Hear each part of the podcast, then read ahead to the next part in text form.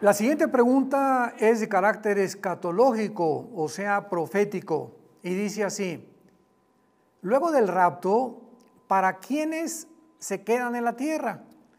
Y si los que se quedan en la tierra tendrán la oportunidad de salvarse antes de la segunda venida de Jesucristo.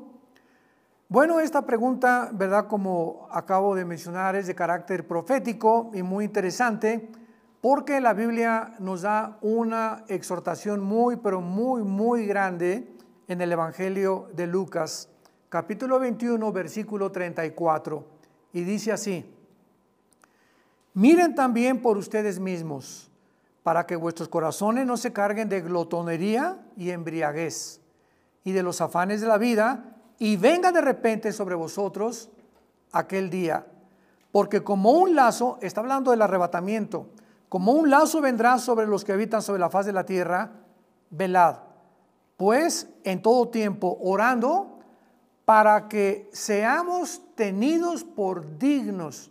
Escuchemos esto. Tratemos de vivir en santidad para que Dios considere que somos dignos de escapar de todas estas cosas que vendrán y de estar en pie delante del Hijo del Hombre. Muy bien. Entonces es muy importante que nosotros sepamos que no podemos engañarnos a nosotros mismos. Tenemos que ser rectos delante de Dios porque Él conoce los corazones y las intenciones de nuestros pensamientos y los motivos por los cuales hacemos lo que hacemos. Entonces cuando estamos preguntándonos o si va a haber personas ya que venga el arrebatamiento y que nos vayamos durante la tribulación del anticristo, ¿habrá cristianos convertidos? Claro que sí. Y lo dice Apocalipsis capítulo 7, versículo del 9 al 10.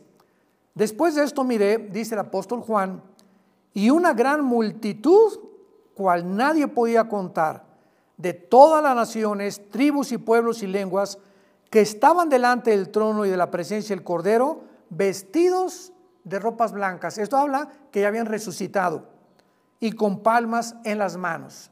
Y en el versículo 13 Dice la Biblia que entonces uno de los ancianos se acerca a Juan y le dice, estos que están vestidos de ropas blancas, ¿quiénes son y de dónde han venido? Yo le dije, Señor, tú lo sabes. Y él me dijo, estos son los que han salido de la gran tribulación y han lavado sus ropas y las han emblanquecido en la sangre del cordero. Por esto están delante del trono de Dios y le sirven día y noche en su templo, y el que está sentado sobre el trono extenderá su tabernáculo sobre ellos. Vemos pues que en la tribulación va a haber un grande avivamiento. Antes de la tribulación no va a haber ningún avivamiento. La iglesia apostatará. Los hombres procederán cada día peor, engañando y siendo engañados, pero muchos serán purificados y emblanquecidos, como dice Daniel capítulo 12, sabiendo que el tiempo se acerca.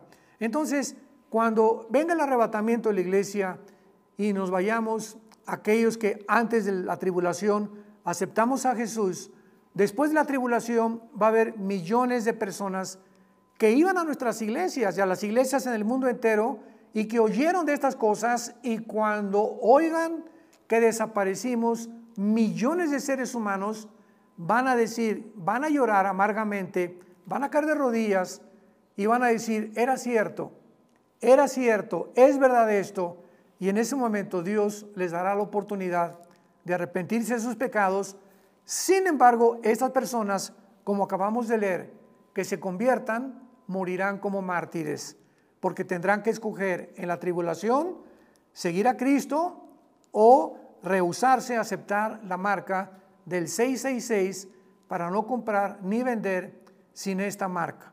Así que ahora que tú tienes la oportunidad, la Biblia dice, cuando oigas su voz, no te endurezcas. Hoy es el día de la salvación. Hoy es el día de tu decisión. No lo dejes para mañana. Hoy que estás escuchando estas palabras, pídele perdón a Dios. Cree lo que Él hizo en la cruz y acéptale en tu corazón como tu Señor y como tu Salvador.